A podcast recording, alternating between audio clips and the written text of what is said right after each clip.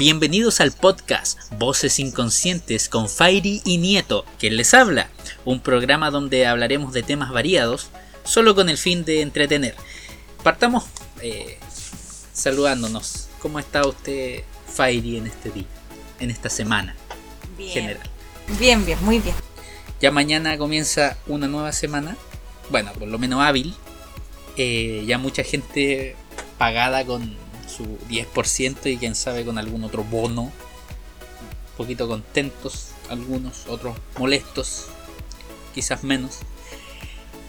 Vamos a hablar No, un- y antes de pasar el tema, hay algunos con guaguas. algunos con guaguazo, claro. Esta semana van a ver harta, Harto har- guaguazo. harto guaguazo, repartiendo guaguas ahí la FP modelo. Vamos a hablar de un tema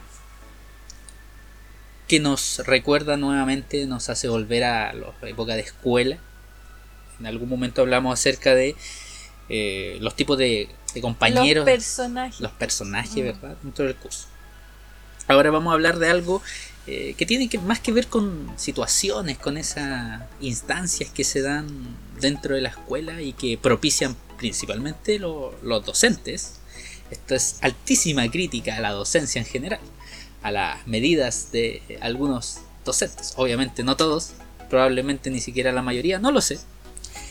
Pero por lo menos en nuestros tiempos, para esos tiempos, esto es una crítica descarada porque prácticamente implica todo ese universo del que vamos a hablar ahora que son esas medidas de castigo o específicamente como le coloqué yo medidas hueonas de castigo ¿por qué hueonas? ¿a qué me refiero con hueonas? Ese típico, esas típicas medidas que no sirven para nada o que los profesores o los docentes o los funcionarios, los adultos en general creen que, que funcionan, creen que son atingentes Efectiva. efectivas.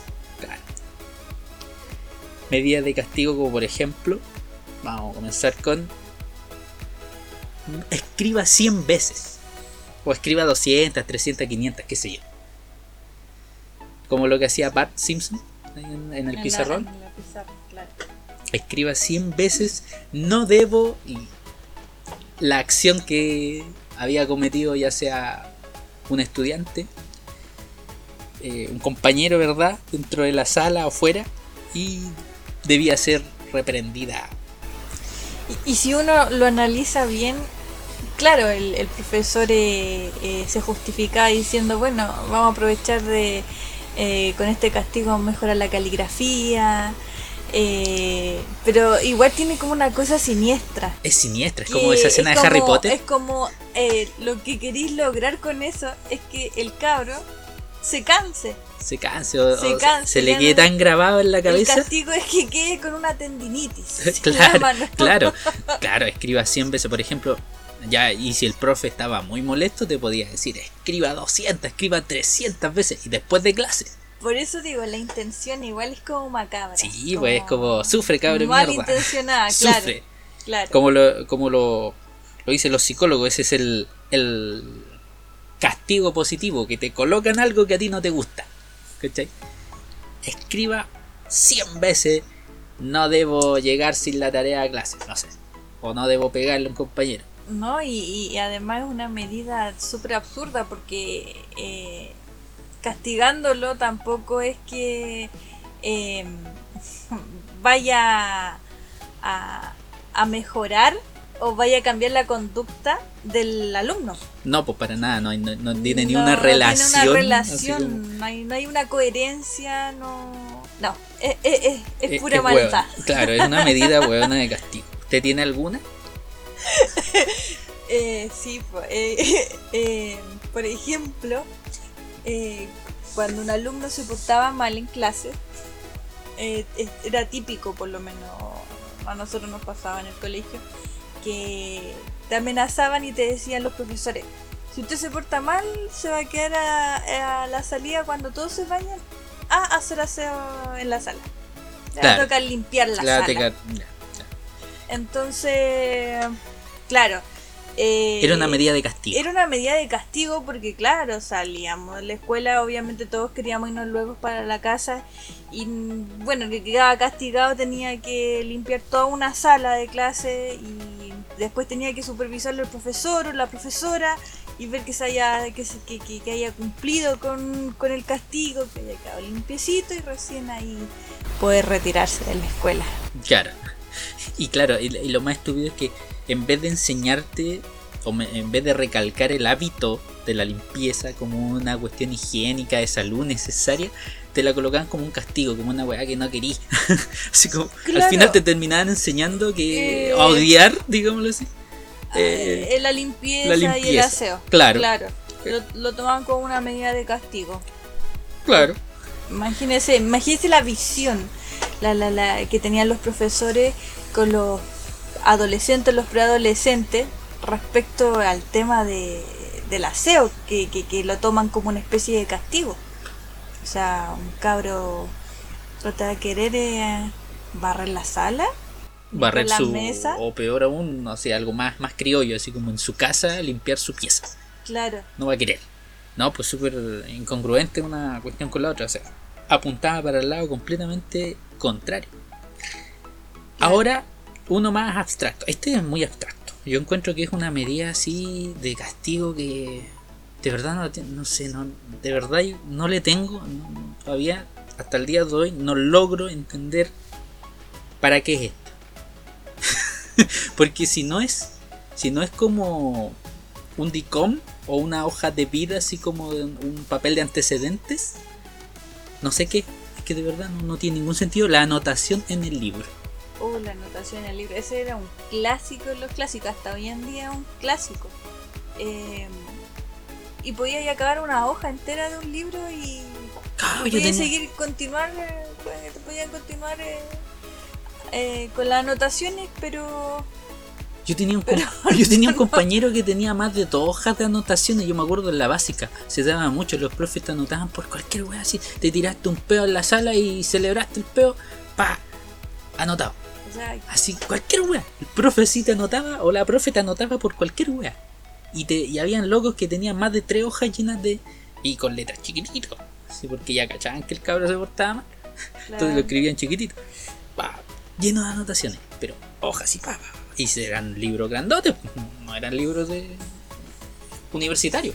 Eran los más son libros. Llenos de anotaciones. Y esa, y claro, y esa era como también una forma de, de castigo, porque se supone que esas anotaciones muchas veces también te las decían en las reuniones de apoderados. Ah, claro, era como una. Era como te Una acusaban, vergüenza pública. acusaban la eso. violenta, la cagó. Era, Era terrible violenta Claro. esa weá. claro. Mire, Entonces ya- era la humillación eh, ante tus padres, eh, No, los padres de tu compañero. Claro, y todos los otros papás sabían que vos eras un weón que se portaba mal. Claro, y los, No que, se y, los que, y los que se sorprendían también que tenían eh, anotaciones y eran, se supone, buenos alumnos. Por ejemplo, estaban los... Por ejemplo, estaban, estaban los... Por ejemplo, estaban los, las anotaciones generales a nivel de curso. Ah, Ahí ah, ninguno se salvaba. Era como una Eh, hoja, parece especial. Sí, esa era una hoja especial. era una esa hoja era una hoja especial que de- tenía el, el libraco. Claro. Claro, el curso Por lo menos en mi tiempo yo me acuerdo que había. Pero como hablábamos la vez anterior, se podía eh, eh, dejar a, personas afuera exentas de esta anotación de curso. Claro. Entonces era estúpido. Era súper ridículo. Ya no, no, claro. No tenía sentido. Y, siendo bien sinceros con el tema de las anotaciones del libro, tampoco es que digamos que, que sea el castigo de la vida porque no es que, que sirva de mucho. No, no. eh, No es algo que después cuando tú salgas a la universidad o donde vayas a estudiar te vayan a pedir esa hoja, o sea... Claro, te imaginas. No, no, no, eh, sería Salí terrible. de cuarto medio y a la universidad, oiga, ¿sabe que Necesitamos su hoja de anotaciones de octavo básico. y de cuarto Y, la, medio. y las de curso general también. Claro. Ah, una estupidez, po. Entonces, claro, pues, estas eh, anotaciones eran realmente una supuesta amenaza, pero que te hacía el profesor, pero siendo bien sincero, no, no era algo que te fuera a afectar. A lo mejor te afectaba si tú, eh, tú ibas como eh, recién en, en primero medio, segundo medio, porque si acumulabas quizás muchas anotaciones, también amenazaban con, con que podías te podían sacar del colegio. Claro, la, la expulsión, Claro, estabas si- si condicional, estabas y todo eso. y todo eso. Pero ya cuando estás en cuarto medio, estás ahí en las últimas, ya, ya listo para irte de, Esas de la escuela, ya no tienen ningún ya no sentido en tiene ni un sentido ya. Claro. Y ya, claro, si el cabro fuera muy malo, ya se toman otras medidas. Oh, esta, esta la mencionó usted, que era el tema de. que me, me acordé de, la, de lo que ponían en las caricaturas, en algunas películas antiguas, Ah. y el cabro chico que se portaba mal se iba a la esquina con un corro que decía burro. Que eso es sentar al, al hueón, a la hueona que se estaba portando mal o que estaba muy inquieto en la silla del profe. Eh, sí, por lo menos a nosotros, bueno, en eh, al- en el colegio, eh, era típico ya cuando el, el cabro el- o el alumno estaba un poco inquieto, un poco travieso, traviesa. eh, el profesor ya perdía la paciencia porque de repente estábamos en plena prueba. Entonces llamaba a fulanito, fulanita, y le decía, ya, venga a sentarse acá en mi mesa, en mi silla. Y acá. acá me va a hacer la prueba. Claro. Y ahí iba, iba eh, el alumno, la alumna ahí premiada con, con este castigo ahí, pero súper avergonzado porque quedaba frente a todo el curso así como un, un Un- pesado, un- pesado. claro, un igual inquieto. claro. Otra más. Dice. Se imagina hay un cabro chico así en medio de la clase empezar a hacer esa weá del loco que silba así. Cabro culiao loco. Habían, habían a todos a todos locos, sí. De, de buena onda nomás como que uno de repente no, no las tira todas. Pero vamos, vamos a partir de a poco. Ya, a ver. eh. Echarte de clases. ¿Por Sí. qué? Pero eh, igual hay que ser bien.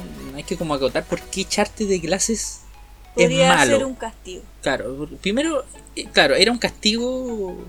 Bueno, porque Eh. se supone eh, se supone que, claro, que si a ti te, te, te echan de, de una clase, eh, no iba a poder tomar el apunte, los apuntes necesarios, Claro. te ibas a tener que conseguir la materia. Claro, Y, y, y te- y se supone que te iba a quedar todo ese rato fuera en el patio sin hacer nada. vale aclarar, vale aclarar. Para que no suene así como tan subjetivo. Nosotros trabajamos en escuela. Yo sobre todo trabajé mucho en la escuela, no trabajé en aula, trabajé con aula. No necesariamente todos los días, no necesariamente todas las semanas, pero sí trabajé en reiteradas ocasiones en el aula con niños y niñas. Y efectivamente es una medida que uno como que se tienta a usar. Que el tema de echar a un cabro, una cabra de clase, porque no te deja Pero hoy hacer. en día no, por lo menos clase.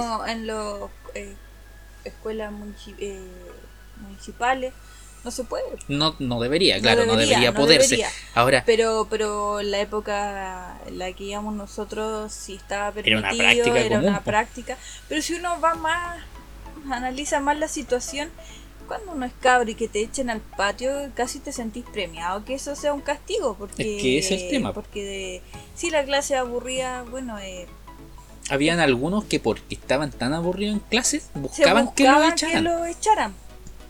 Sí, pues, pero eh, eso era como a la suerte la olla, pues Sí. dependía de cómo amanecía el profe, porque no es que siempre fuera el mismo castigo. Claro. Ese castigo era también que te mandaban al patio, pero te mandaban también a donde el inspector A ayudar, claro. claro. Y, y por eso digo, no siempre eh, iba a ser así como que anduvieras haciendo lo que tú quieras en el patio. Y para que se sepa, cuando un profe echa a un estudiante de clase, no lo hace por su bien. Eso hay que recalcarlo. Nunca lo hace por su bien. Lo hace porque está dando tanto jugo que ya no deja hacer la clase. Y hay que sacarlo. Y, le, y a veces puede llegar a tirarle el cacho a otro, que en este caso es el inspector o el director o quien sea. Que esté ahí como viendo el tema de disciplina también. claro. Puede mandarlo al psicólogo, al trabajador social, qué sé yo. Y bueno, dependía un poco del criterio del profe. Si el profe cachaba que, po- por ejemplo, habían casos excepcionales que te podía sacar porque estabas llorando, pero eso es otro tema. Mm, ¿Cachai? Y eso también habla un, un poco de, de- de, eh, como las ansiedades que tienen ciertos profesores respecto a, a alumnos que tienen conductas como un poquito eh, un mal comportamiento porque eh, eh, claro al ver que hay uno que se descontrola en el curso para no echarle a perder la clase al tiro a- como primera medida es sacarlo Sacar. Te veis tentado. y te veis tentado Porque claro es, es relativamente sencillo descolgarte, de descolgarte de la desdecirte situación. de la situación del cabro. pero pero pero insisto es como tomarlo como primera medida yo creo que no, no, no debiese ser el camino más correcto Mm. No, pues efectivamente, por la mayoría de los casos, como le digo yo, no es por el bien del cabro o de la cabra. Claro. Era más raro que echaran a una, a una chiquilla, por lo menos en un colegio mixto. Estoy hablando de un colegio mixto. en el colegio mixto por lo menos yo vi eso por igual ¿Sí? ya, no, entonces a lo mejor era mi sesgo muy personal de mi, de mi clase. es que en Había- el caso suyo eran eran mucho menos mujeres No, no, no, pero en todo, en todo, incluso Ah, ya. en, la, en la básica, habían cabras desordenadas, bien desordenadas y bien pesas. Pero de ahí a charlas de clase era como. No, no recuerdo yo mucho eso. Comunicación por libreta. Yo me acuerdo que una vez a mí me hicieron. No, no, una vez, varias veces, pero recuerdo que una vez un profe así como de religión me mandó una comunicación por libreta. Así como, hable con su hijo porque su hijo se burló de mí en clases. Y según él yo me había burlado de él. Yo era terrible tranquilo. Y según él me había burlado de él porque me vio haciendo unos gestos raros. Y efectivamente, porque yo era terriblemente introvertido en algunos momentos. Y me ponía a huevear así como con mi imaginación. Y movía mis manos. Y ponía cara rara. Y el profe pensó que lo había agarrado con eso. es que eh, por eso pues es que un- otro profesor ansioso Claro. Y dijo, "Va, voy a... ¿Usted ¿Cómo se le ocurre tratarme de esa manera? Pero, profe, si no fue así, ya páseme su libreta y, y anotó ahí yo que me había burlado de él y se la mandó a mis papás y mi papá la firma. Claro, la libreta también era como como un instrumento de castigo podía ser también. Claro, no se la- era, Sí, era para podría- comunicarse. Sí, también también podía ser eh, eh, eh, positivo porque de repente igual te podían mandar felicitación en la libreta, Claro. pero Sí, también podía se podía se podía transformar en, en esta en esta amenaza. No, la amenaza. Claro. Otra medida media abstracta, así como la anotación en el libro, pero un poquito menos severa.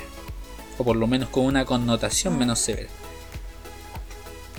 El castigo de todo el curso. Yo no entiendo cómo eso de castigar a todo el curso puede ser una medida que tiene sentido de algún punto de vista. Es como que lo estáis castigando porque se unieron todos para hacer algo malo.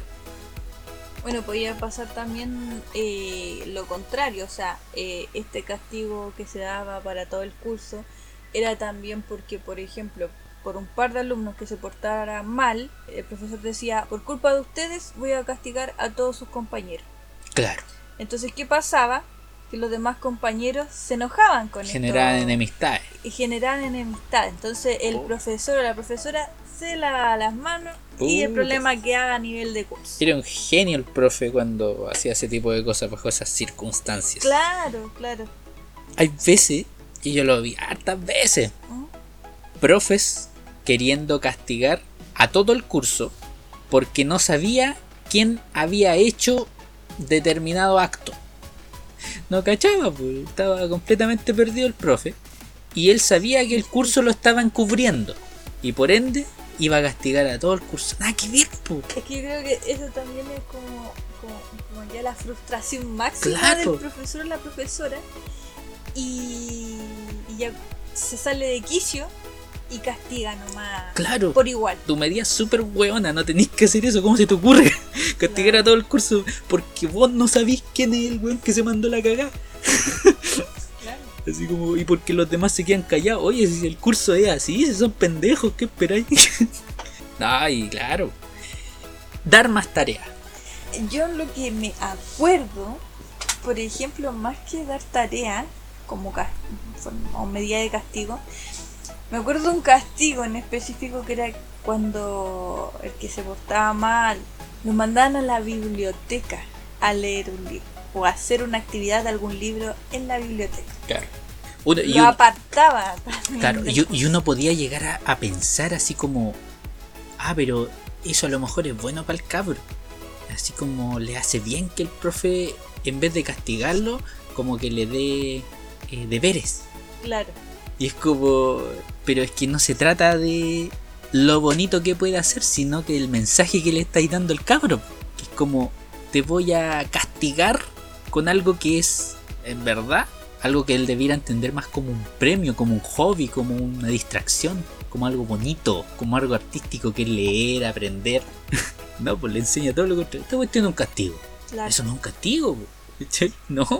Eso debería ser parte del currículum, una así como algo que se incentive, claro. no algo que se utilice como un método de castigo. Por eso es weón. No es que sea malo mandar a un cabro a leer el- a la biblioteca o a hacer tareas para la casa. No es malo. Lo malo es que eso lo asocié como un castigo. ¿Qué otro más?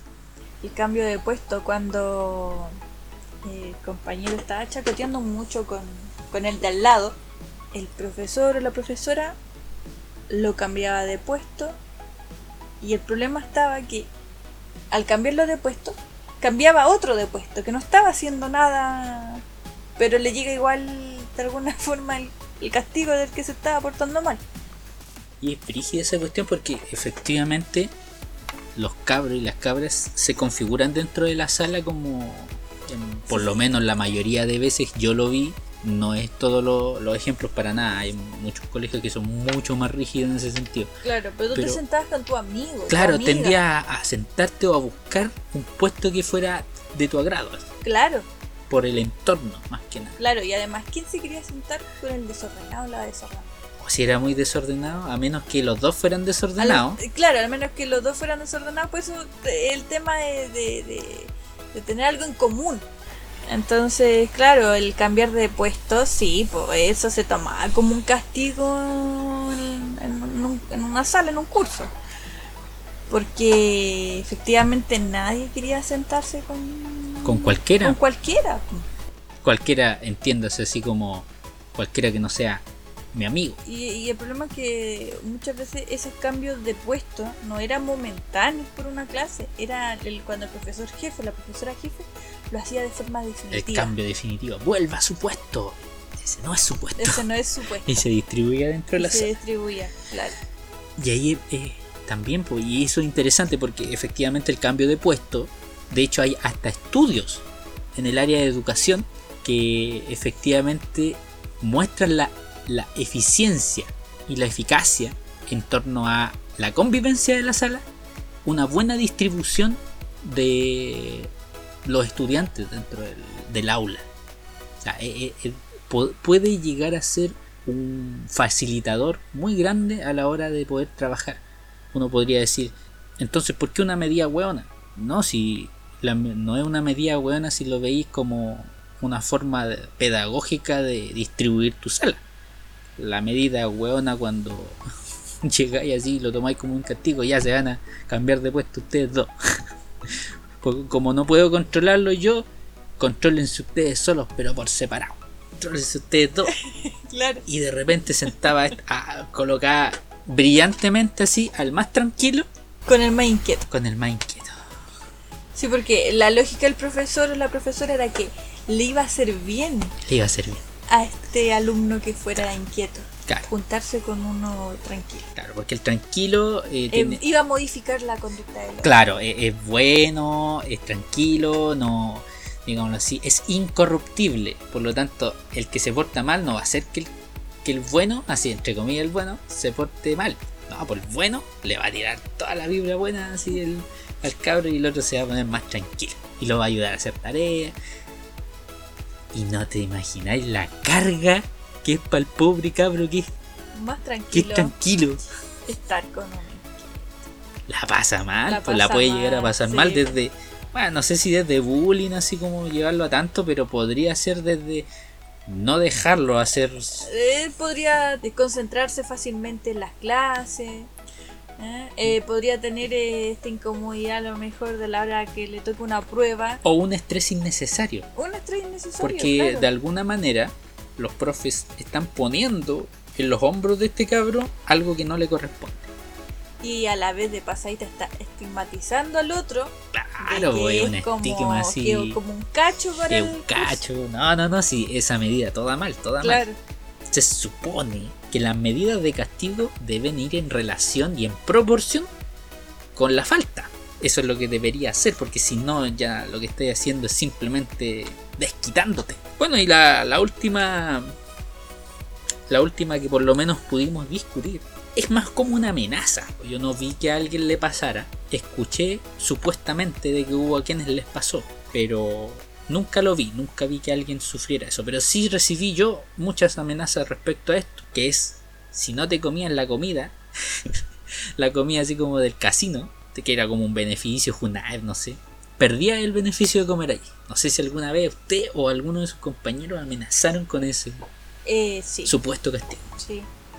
De hecho, eh, incluso amenazaban eh, si, por ejemplo, habían alumnos que estaban inscritos para almorzar y durante casi todo el año iban rara vez. Entonces, solamente se inscribían y iban cuando les gustaba el plato de comida que, que había Cuando tal había día. fideos con huevo. Claro, cuando por ejemplo había porotos, era el típico día donde más- menos iban. Claro. También te, te amenazaban con que si no te comías toda la comida dentro del casino o, o la fruta, no podías salir a. Claro. Y esto era para evitar, eh, por ejemplo, eh, que jugaran con la fruta en el patio. O, Las cáscaras o de naranja, desperdicios también. O Porque, desperdicios, claro. Porque como que les dolía, y yo sé, y yo lo entiendo porque lo vi. Duele perder harta comida. Claro, ¿Cachai? Duele, duele perder. perder Mm, fondos de porotos. Si vieron, cantidades, claro. kilos y kilos de porotos con rienda. Y bueno, porque efectivamente los cabros no. Legumbres, quieren comer. Las legumbres son las que No quieren comer. les gusta. Claro, es algo bastante Mm, como Común.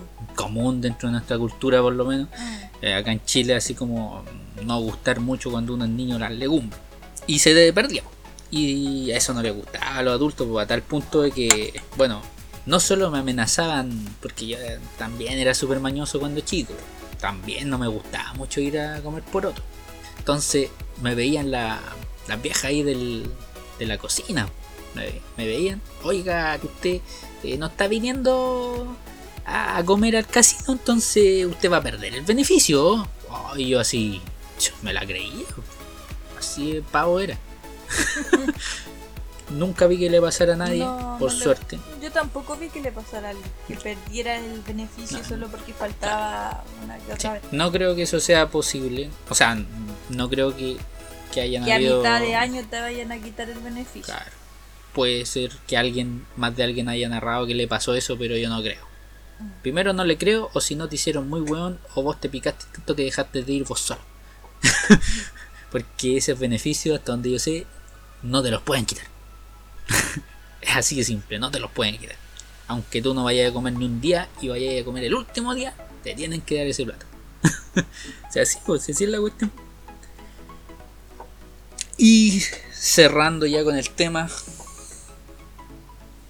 algunas palabras que quiera dedicarle a esta instancia, a la audiencia. No, solo concluir nomás de que eh, muchos de estos castigos, la verdad, la verdad, no servían para nada. Para nada. Eran Para nada. medidas hueonas de castigo. Sí, totalmente. Medidas como, se nota como desde, lo- desde la ansiedad, ya, lo que venga, lo L- que cruce. A lo loco, A lo loco. a lo loco. Bueno, y así termina un segundo capítulo de Voces Inconscientes con Spidey. y Nieto. Hasta la próxima.